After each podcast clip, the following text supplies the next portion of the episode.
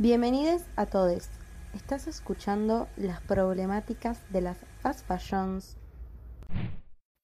Este es el tercer episodio, Cuidado de la ropa.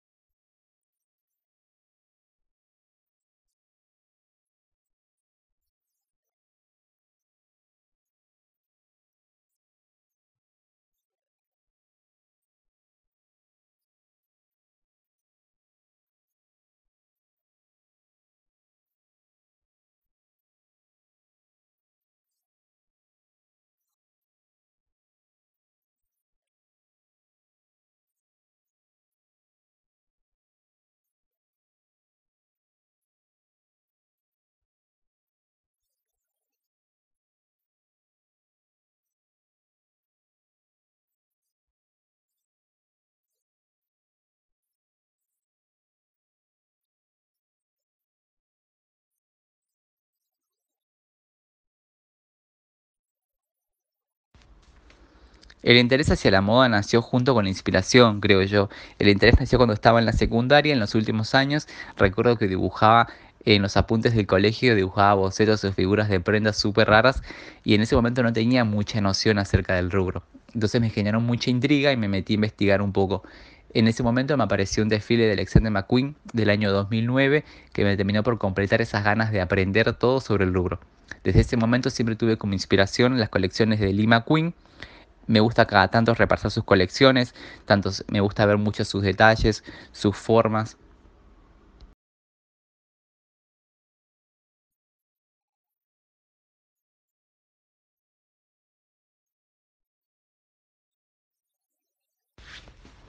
La moda sustentable nació por casualidad. Cuando comencé la facultad nos pedían realizar diseños, también me gustaba mucho poner en práctica cada molde que nos enseñaban. Y como mi padre es tapicero, siempre tiene muchos retazos de telas, cuerinas y cueros, y cada tanto me traía esos materiales para que yo pueda trabajar y poner en práctica lo que aprendí en la facultad.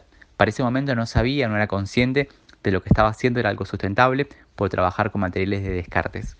Después de unos años recibí una beca para estudiar moda sustentable en la Escuela Argentina de Moda y ahí recién me di cuenta de lo que estaba haciendo ya hace unos años era algo sustentable.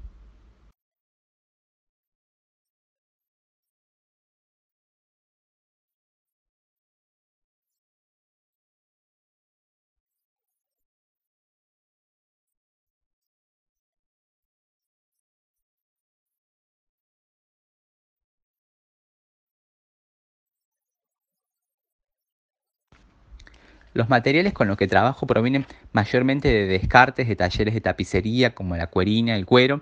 También provienen de talleres de confección de prendas como el denim y el uso de prendas en desuso.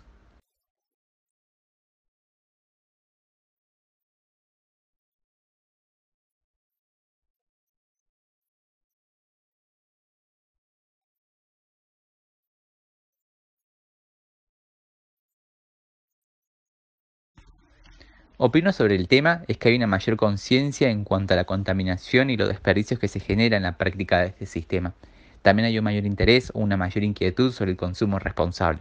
Me pasa como marca que recibo muchas consultas de cómo están realizadas las prendas, los materiales, cómo se confeccionan, quién las confecciona y eso que es una marca pequeña. El mensaje que dejaría es que apuesten a un consumo responsable, que ya no hay necesidad de seguir produciendo en masa, sino que aprovechar los recursos y materiales que ya existen darle una nueva vida, un nuevo uso y lograr una producción y un consumo más amigable con el medio ambiente.